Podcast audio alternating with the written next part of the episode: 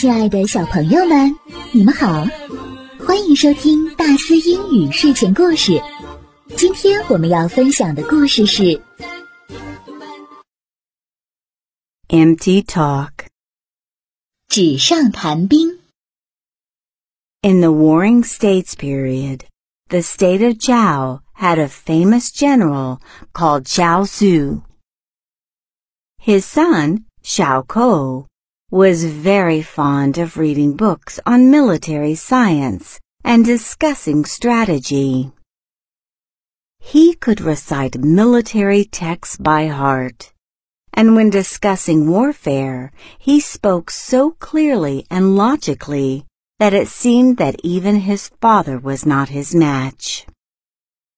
When the state of Qin attacked the state of Zhao, the ruler of Zhao ordered Zhao Kuo to lead 400,000 soldiers to resist the attack. But since Zhao Kuo had no practical experience of battle, he was defeated and lost his life. Later people use this idiom to describe those who are good at theorizing but lack practical experience. 接下来，我们结合重点词汇，一段一段来听。famous, famous, famous，有名的。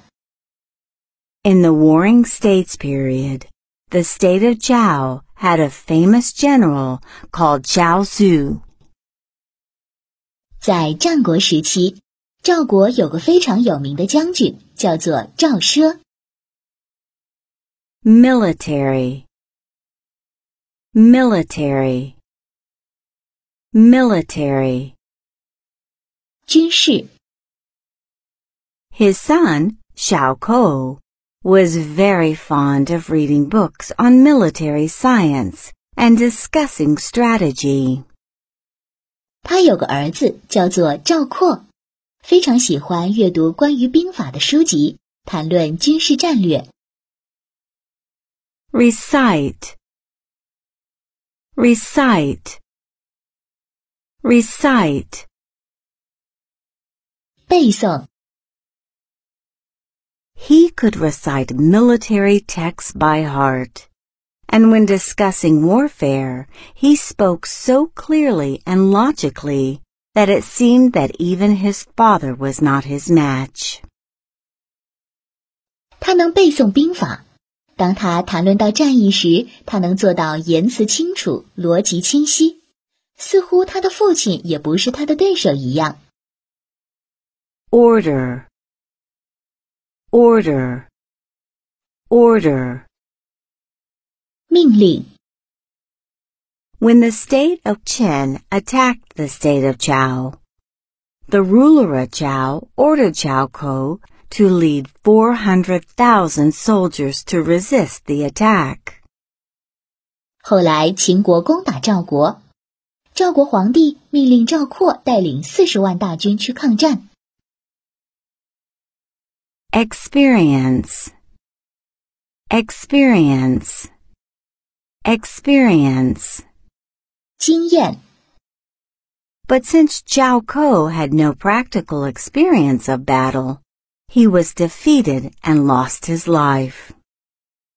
但是由于赵括从来没有实战经验，最终赵军全军覆没，赵括自己也战死了。Later people use this idiom to describe those who are good at theorizing but lack practical experience. 后来，人们用这个成语来形容那些满腹理论而缺乏实战经验的人。亲爱的小朋友们，今天的故事到这里就结束了。你还可以把这个故事作为礼物分享给你的好朋友哦。好的，咱们明天再见。